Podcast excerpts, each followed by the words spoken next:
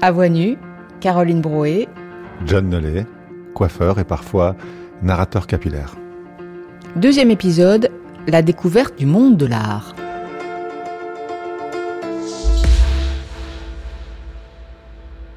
Bonjour John Nollet. Bonjour, vous allez bien? Ça va et vous? Pas mal.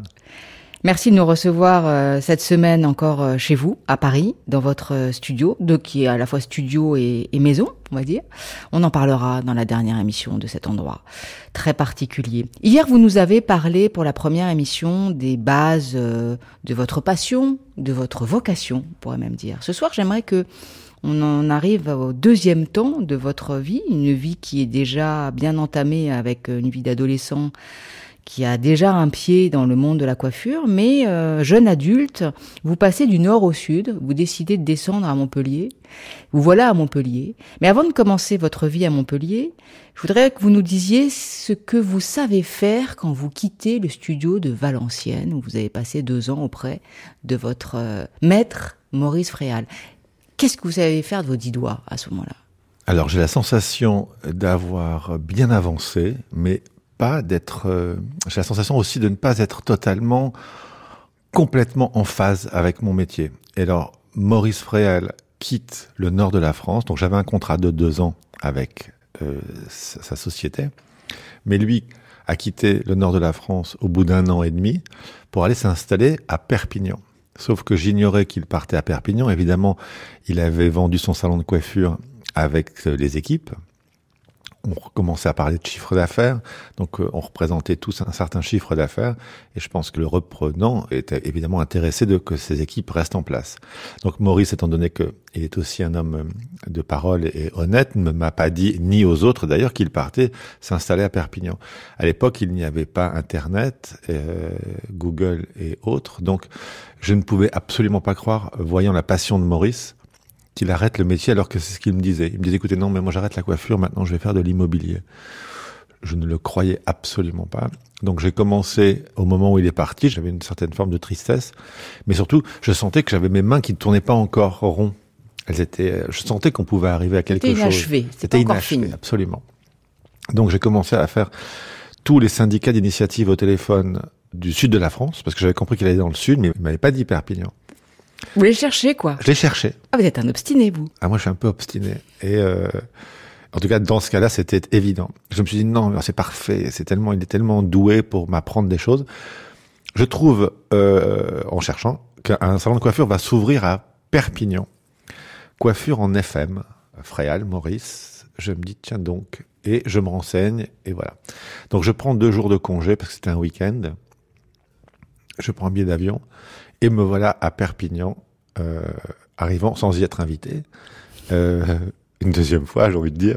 Alors, dans l'avion, évidemment, je vois ses frères, ses sœurs, euh, ses amis proches. Donc, je me dis, bon, bah, là, il n'y a aucun doute hein, sur l'inauguration. Eh bien, parce que oui, c'est ça, j'avais demandé au syndicat d'initiative à quelle date était l'inauguration. Et, euh, et, donc me voilà là-bas, arrivant avec un bouquet de fleurs de mémoire assez grand, un peu caché derrière. Et quand je suis arrivé, ils étaient sonnés. Quoi. Ils ont, non, mais c'est pas possible. Je leur voilà. On avait cherché à s'en débarrasser. Il est encore et, là. Il est encore là. Et donc bon, euh, c'était tellement sympathique et, et, festif. Et on a retrouvé des photos il y a pas longtemps de ça. Et euh, Sauf que mon contrat n'était pas terminé parce que je lui ai dit à la fin de la fête, tout ça, au bout des deux jours, j'ai dit bon, bah, Maurice, maintenant, moi je reste, hein, je, moi je quitte pas, je viens m'installer chez vous. Il faut pas refaire mon apprentissage. Voilà, j'ai pas fini. Et euh, il m'a dit John, je ne pouvez pas bouger de là-haut tant que votre contrat n'est pas fini. Je veux pas d'histoire avec euh, mon repreneur. C'est quelqu'un de formidable et tout. Bon. Et donc je suis remonté dans le Nord. Et il m'a dit votre votre contrat se termine dans combien de temps? J'ai dit bah, dans un mois et demi. Donc c'était un 17 septembre m'a dit, ben, euh, vous êtes le bienvenu dès que vous avez fini votre contrat. Donc je suis rentré pour préparer mes bagages, pour annoncer à ma mère que j'allais quitter l'appartement euh, dans lequel nous vivions tous les deux, à Valenciennes. Elle m'a encouragé. Euh, et tout à coup, donc là j'étais quand même un jeune homme qui travaillait depuis nombre d'années, mais j'étais complètement pris en charge par mes parents. Et je me transformais tout à coup en adulte parce que j'allais quitter le foyer et m'installer. Donc là, je prenais toute, euh, voilà, j'ai trouvé un appartement, euh, tout ça, tout ça. Et je n'avais pas imaginé que euh, payer un loyer, euh, les frais d'EF, le machin, tout ça, faisait que très rapidement la vie, euh, si on n'essayait pas de la rendre un peu plus joyeuse, était tout à coup très... Enfin voilà, c'était la vie d'adulte, c'est la différence entre l'adolescent et l'adulte, où tu te dis, mon Dieu, mais il y a des trucs à payer, j'avais pas compris. Donc je me suis installé à Perpignan. Maurice a continué à me former. Euh, j'ai adoré euh, cette période, mais j'étais un peu triste parce que je me sentais. Euh, Vous aviez pas de quoi. J'avais pas quoi. Le mois était un peu dur. quoi. Très très dur. Donc essayé de faire le maximum en disant Maurice, mais Maurice, et si on faisait ci, si on faisait ça, peut-être. Il me dit John, je viens d'acheter X mètres carrés, un appartement. Là, je suis, je suis cuit. Donc il faut prendre son mal en patience. Bon, parfait. De là, je comprenais hein, évidemment. Je, le soutenais. Mais bon, à un moment donné, je dit, écoutez, est-ce qu'on ferait pas un show, une présentation, quelque chose qui pourrait euh, faire bouger un peu le salon de coiffure? Donc, euh, il me dit, bah, à quoi vous pensez? Je dis, mais je sais pas, une présentation, un show. Bon, je trouve un garage automobile qui allait nous accueillir pour faire ce pseudo défilé. Je cherche des mannequins à droite à gauche qui étaient les filles euh, du boulanger, les filles de la boutique d'à côté, des vêtements. Bon, un truc vraiment, mais plus amateur, tu meurs. Et on s'amuse, on fait ça très bien. Et à la fin de cette soirée, qui se passe divinement, la femme de Maurice Nada perd ses clés. Et dans son trousseau de clés, il y avait les clés de sa voiture, du centre de coiffure, bon, le, cauchemar. Et euh, un petit dîner avait été organisé par un laboratoire cosmétique qui nous accompagnait. Et euh, Maurice me dit, écoutez John, allez-y à ma place, parce que moi je ne vais pas, là il faut que je règle le problème des clés, on, va vivre un cauchemar. Donc, euh, me voilà à ce dîner en compagnie de bah, probablement de des autres coiffeurs. Euh, je me souviens que ma mère était là, euh, plein de gens. Et ce représentant de cette marque de cosmétiques me dit mais dites-moi mais vous êtes heureux ici? Vous gagnez bien votre vie? Et moi, j'aimais tellement Maurice Nada que jamais j'aurais pu assumer de, de dire que bah, il me paye. De toute façon, j'étais pas exploité, hein, c'est pas ce que je veux dire, mais je gagnais pas très très bien ma vie quand même. Alors je lui mens, je lui dis mais je gagne très très très très bien ma vie. Il dit, ah bon, euh, vous ne voudriez pas bouger? Je dis, écoutez, alors si vraiment, si je bougeais, ça serait pour euh, une place où on m'offrirait au moins le double de, ce que je gagne. Je dis, sinon je bougerais pas, j'aime tellement cette famille et tout ça. Et il me dit, écoutez, à Montpellier, il y a un salon de coiffure qui euh, cherche des gens comme vous. Est-ce que ça vous intéresserait d'y aller? Donc d'un seul coup, il me demande combien je gagnais. Donc je mens et je double ou triple la somme et que j'ai redoublé à Montpellier quand on m'a demandé mes prétentions. Donc, je vais à Montpellier rencontrer cette autre personne, Guy Barber. On s'entend. Et je déménage dans, je sais pas, les quelques semaines qui ont suivi, je sais pas, j'ai un souvenir comme ça très très rapidement de déménagement.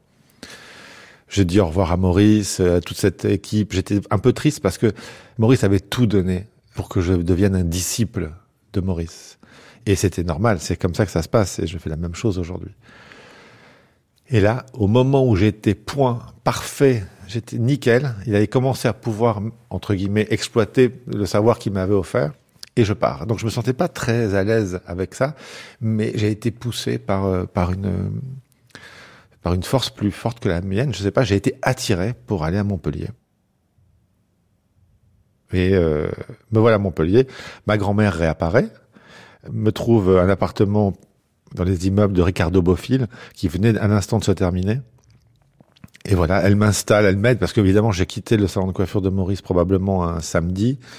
Euh, j'ai voyagé le dimanche et le lundi, je commence à travailler dans le nouveau salon de coiffure. Donc, il me fallait un peu d'aide quand même. Donc, elle m'a installé, acheté une table, euh, tout ça, tout ça. Et elle repart. Parfait. Et là commence la deuxième vie. C'est le deuxième temps de votre vie qui commence là à Montpellier. John Nollet, puisque vous faites d'emblée une rencontre capitale pour vous. C'est la rencontre d'un danseur, Fabrice Ramalingom, qui est danseur dans la compagnie du chorégraphe Dominique Bagoué. Alors avant de parler de cette rencontre capitale pour vous, j'aimerais que vous nous parliez de cette figure de la danse contemporaine des années 80 qui était Dominique, Bagoué.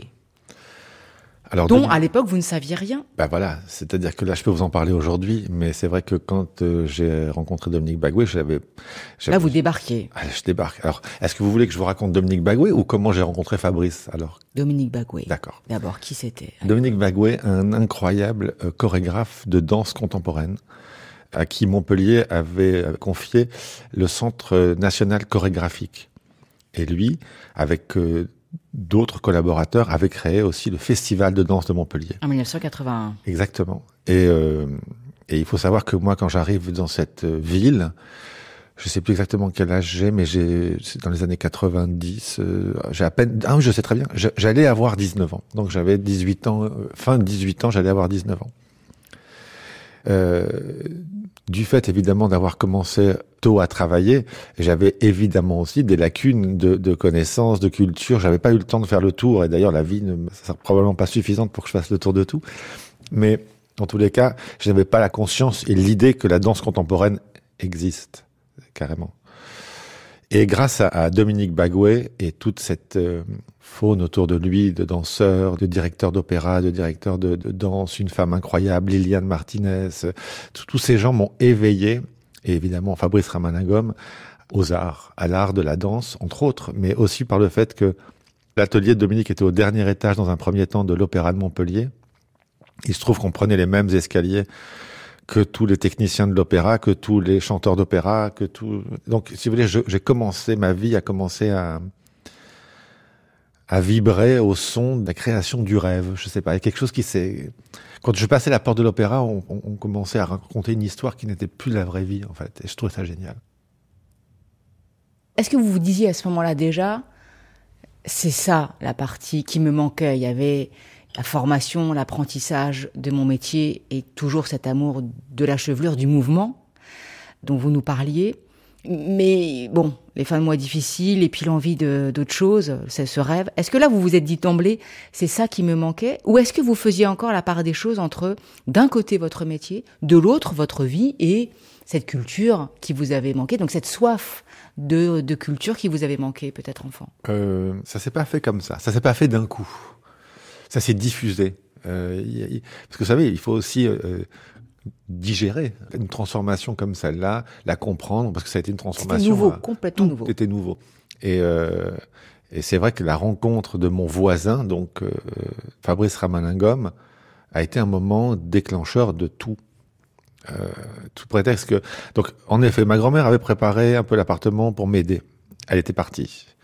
Et il se trouve que je, je l'ignorais, mais elle avait rencontré, elle, euh, Fabrice, euh, dans le couloir, j'imagine, elle avait parlé de son petit-fils, évidemment, puisque elle euh, parlait beaucoup de son petit-fils par-ci par-là. Donc là, elle avait déjà dit à Fabrice, ah mais mon petit-fils qui est coiffeur. et Fabrice avait dit, ah ok. Et je l'avais pas encore rencontré. Et, il faut savoir que à ce moment-là, je me découvrais moi-même et j'étais un garçon qui voulait être coiffeur, mais qui trouvait qu'il y avait un peu trop de coiffeurs qui était toujours homosexuel. Et je me disais, c'est quand même un peu, je vais pas, je vais essayer de passer entre les gouttes, quoi. Je, vais être coiffeur, mais pas homosexuel, parce que c'est trop téléphoné, le truc. Donc, pendant toute une période de ma vie, je ne l'étais pas, jusqu'à ce que je croise Fabrice sur le, le, on avait une petite terrasse, j'avais une petite terrasse et lui aussi, et je sors un jour, à l'époque je fumais, et je sors sur mon balcon pour euh, fumer une cigarette, et je vois Fabrice euh, sur le sien de balcon, torse nu, et là, mes, yeux, ma bouche, je sais pas, tout, je suis tétanisé par sa beauté. Je, dis bonjour, j'écrase ma clope, je re-rentre dans mon petit appart, je m'assieds au bout de mon lit et je me dis, bon, bah là, je crois que tu es obligé de... Tu ressens que tu es homosexuel, c'est sûr. Donc il y a quand même un, choc, un choc positif, hein, parce que c'est très agréable de se découvrir aussi. C'est pas, c'était pas du tout une, c'était pas un moment difficile, au contraire. Je me suis dit bon ben là, là t'as plus le, plus le choix. Donc Fabrice a révélé en moi ça, même si Fabrice est depuis toujours mon premier grand et meilleur ami, et aussi parce que quand je lui ai posé la question de ce qu'il faisait, il me dit je suis danseur pour la compagnie Dominique Bagoué. Alors inutile de vous dire que c'était. Ça parlait pas. Moi, s'il m'avait dit qu'il avait été danseur pour le Lido, ou euh, ça m'aurait plus parlé tout de suite. Et pas longtemps après, nous sommes allés dîner ensemble. Et euh, c'était des années SIDA. Je ne parlais pas l'anglais ou très très peu. Et j'étais très attiré par ce garçon, par son histoire. Il m'avait dit qu'il avait habité Paris, qu'il avait beaucoup voyagé. tout à coup, je voulais tout savoir de lui, tout comprendre, tout apprendre. Bon. C'est pour ça que c'est lui qui a ouvert les portes de la danse et de l'opéra. Absolument. Vous vouliez il a ouvert... pénétrer le monde euh, dans lequel il, il vivait. Et alors, non seulement ce monde-là, mais aussi son Parce que lui, il avait déjà vécu une vie. Il était, indépendamment d'être un grand artiste qu'il est toujours, d'une beauté, vous savez, ce genre de beauté qui sont un peu dérangeantes de, votre œil. Ça arrive, vous regardez une femme, un homme, une œuvre d'art, où d'un coup vous êtes euh, tout en train de vous dire, oula, j'ai les yeux qui clignotent. Euh, c'était ce genre de personne. Et mais qui, indépendamment de ça, avait donc, je vous dis, une vie déjà bien chargée. Je comprends lors d'un dîner que, en effet, il est veuf d'un premier amour qui est décédé du sida, que lui-même est séropositif, qu'il est le petit copain de Dominique Bagoué, qui lui aussi l'est. Et qui est mort du sida en Et qui est mort du sida, absolument. Et là, euh, c'était euh, aussi la découverte. il n'y a, pas que la découverte de l'art, il y a aussi la découverte de la vie et de ce que ça peut dire de rencontrer des gens que tout à coup on aime et on peut se dire qu'il y a peut-être une date où ça peut s'arrêter. La grande euh, bonne nouvelle, c'est que Fabrice, au moment où je vous parle, est en grande forme et euh, grâce à l'avancée de, la médecine, est passé complètement entre les gouttes. Et donc, comme quoi, il faut toujours avoir de l'espoir parce que des choses qui se passent différemment de ce qu'on imagine. Cependant, il était avec Dominique Bagoué quand il est décédé. Et euh, euh, il y avait quand même un peu cette, cette chose qui a marqué une période très particulière. Mais avant ça, il y a eu des grands moments de joie et de et d'apprentissage. C'est-à-dire que de ce fait, nous sommes devenus camarades et il a parlé de moi à tous les danseurs de la compagnie Bagoué. En disant, ah bah, mon voisin est très sympa, euh, tout ça, il est coiffeur, je vais aller me faire coiffer chez lui. Donc tout à coup, tous les danseurs sont venus se faire coiffer là où je travaillais. Et euh, une des danseuses, Hélène Baldini, qu'on appelait Baldinette, vient euh, vient se faire coiffer et elle arrive avec un, le cheveu un peu long, euh, plutôt blond foncé. Euh, et j'ai une révélation la voyant. On parle ensemble et je lui euh, crée une coiffure qui est un peu comme un bob. C'est vrai d'inspiration années 30, on va dire. J'ai toujours aimé ces années-là, entre autres.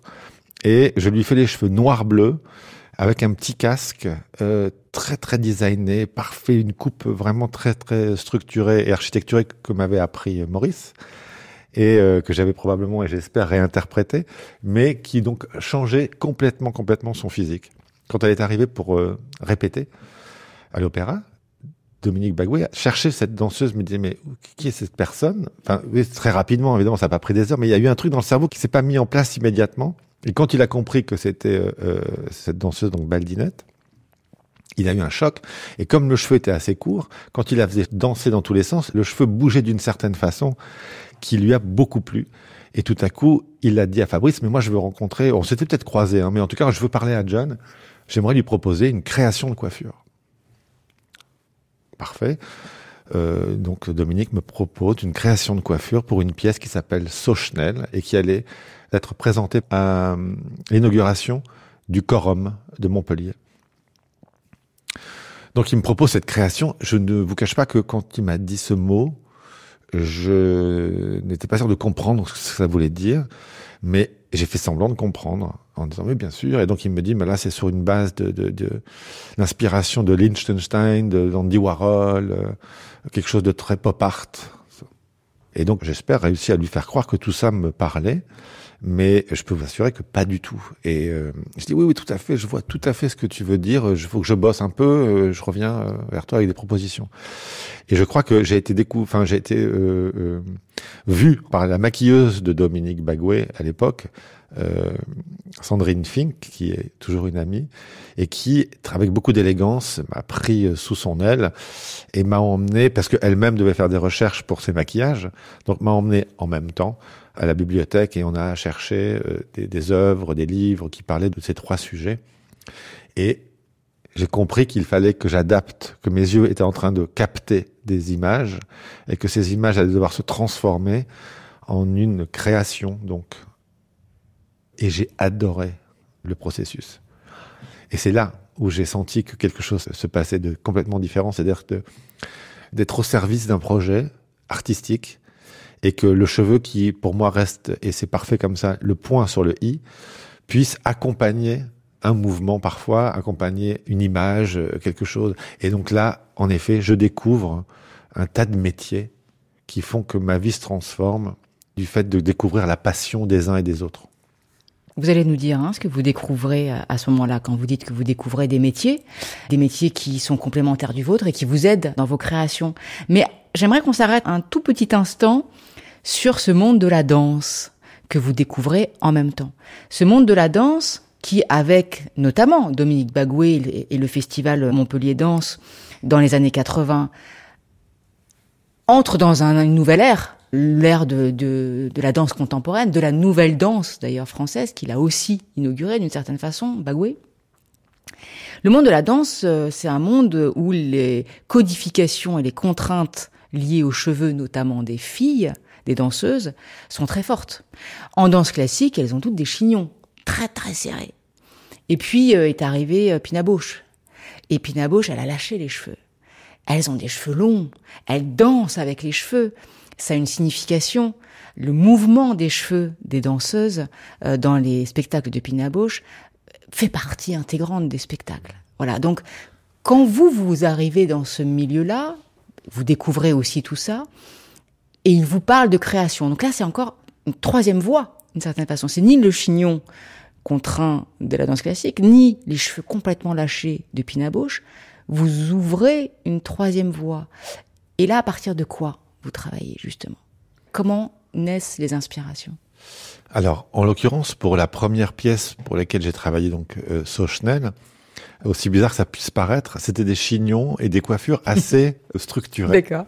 Parce que il racontait le pop art dans son inspiration à lui, et donc le côté, en effet, vous savez, ces images de Liechtenstein où les filles sont blondes, jaunes, avec des coiffures assez figées, on va dire, malgré tout.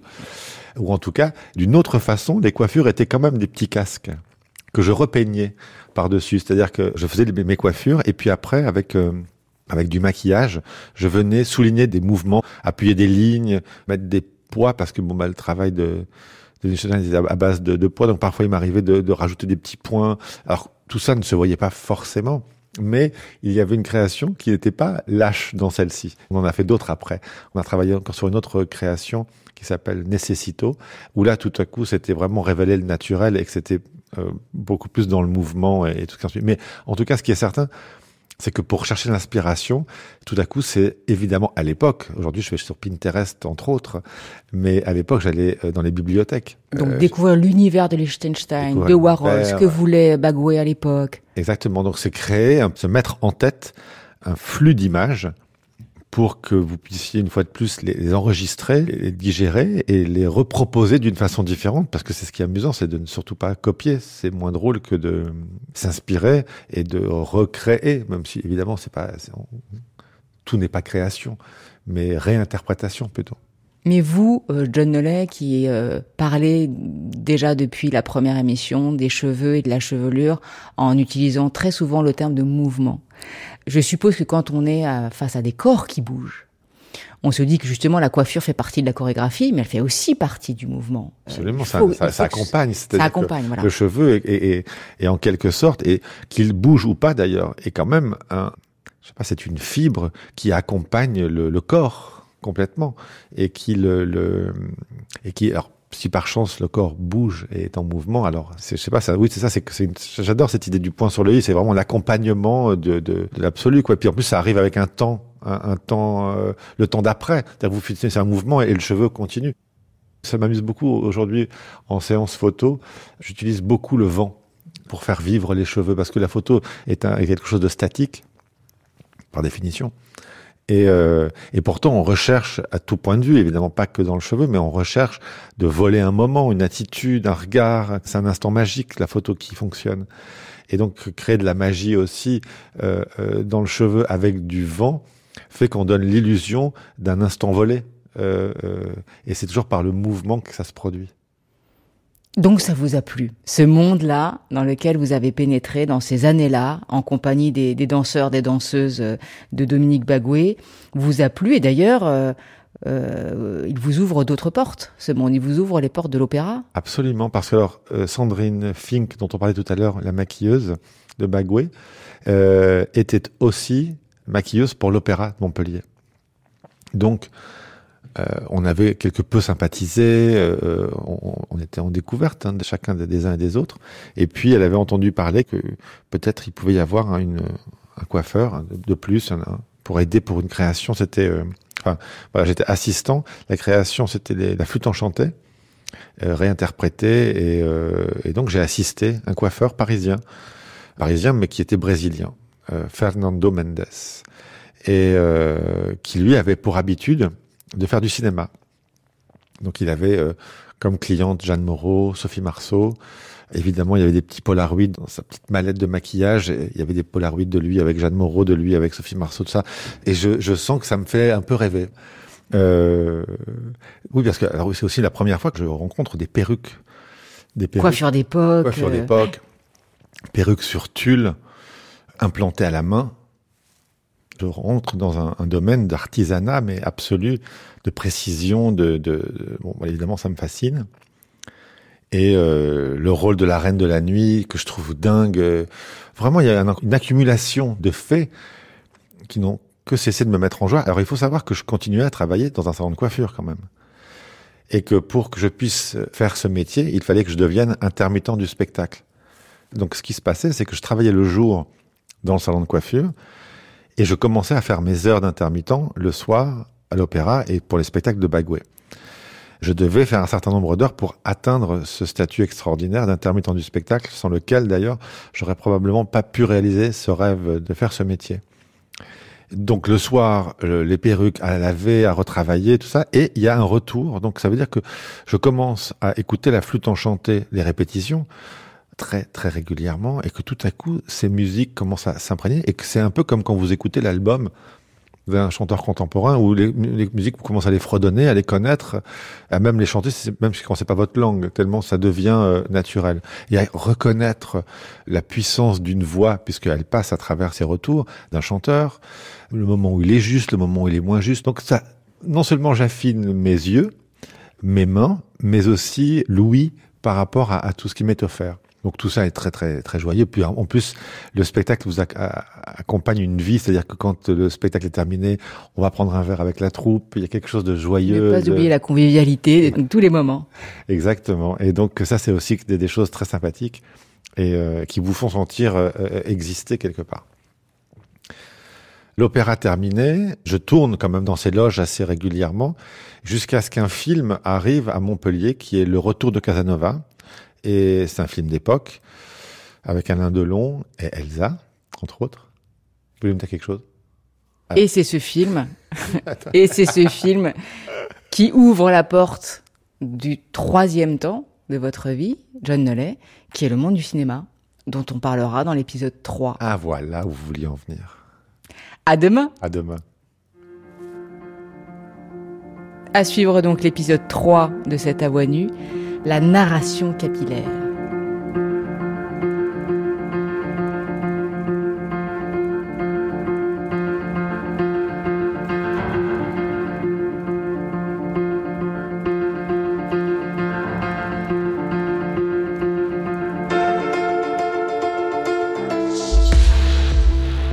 C'était à voix nue, chargé de programme Daphné Abgral, prise de son Johanna Gabric, réalisation Clémence Grosse, une série de Caroline Bro est disponible sur le site de France Culture et l'application Radio France.